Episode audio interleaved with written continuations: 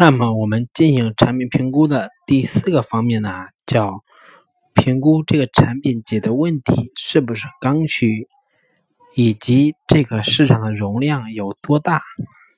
当我们决定要开发一款产品之前呢，我们需要搞明白的问题是说，评估这个用户需求的痛点是什么，然后用户这个需求是不是一个紧要的需求。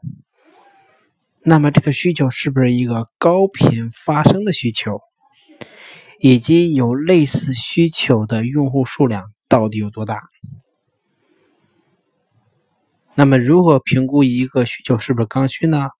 像这些问题，我们如果有了答案，基本上就能够评估出来它是不是刚需了。当然，我们可以按照呃这么几个方面去评估。第一个。用户期望得到的东西与现实提供的东西之间存在着巨大的鸿沟，这个鸿沟呢就是刚需。比如说已经被市面上人们都已经谈论了烂大街的事情，就是说人们打车打不到车，这就是用户期望与现实之间存在着非常巨大的鸿沟。我们都知道，后来出来了滴滴打车，是吧？现在叫滴滴出行。第二个呢是说，看这个需求是处于人们的需求哪一个层次。关于人的需求层次呢，有一个老外叫马斯洛，他发明了一个理论叫马斯洛理论，就是说一个人这一生他的需求层次分为五个层次，自下而上，也就是从最低到最高。依次是生理的安全需求，啊，不是生理的要求、安全的要求、社交的要求、被别人尊重的要求以及自我实现的要求。那么，对于当今可能百分之八九十的人来说，我们的需求都处于安全这个层面，是吧？越是偏下的需求，它越是刚需的；越是往上的需求，它越是非刚需的。那么，你的产品要解决的问题，是不是命中了生理、安全和社交这三个方面的需求？其实是非常有、非常重要的。第三个呢，叫用户离不开。那么。就会成为用户必不可缺少的一个产品，是吧？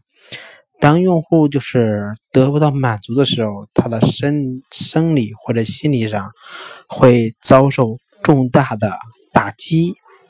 这样的需求呢，也称之为刚需。比如说，像在今天，人们如果打一天不玩微信，就会非常的难受。当然，就是微信已经把大家教育的，让它变成了一个刚需。第四个呢，验证刚需有一个非常简单粗暴但是有效的办法，就是用户是否肯为这个需求买单，他是否愿意付费。用户愿意付费的需求，一般来说是刚需。比如说，快递不够快。你在京东上买东西以后，你想让它三个小时送到你这儿，你可以加点钱，用京东的极速达，就是这个道理。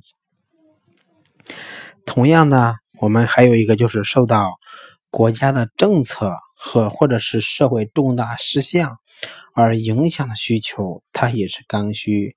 比如说前两年受到日本核电站泄漏，中国人都开始抢盐，那么这个盐在当时一瞬间。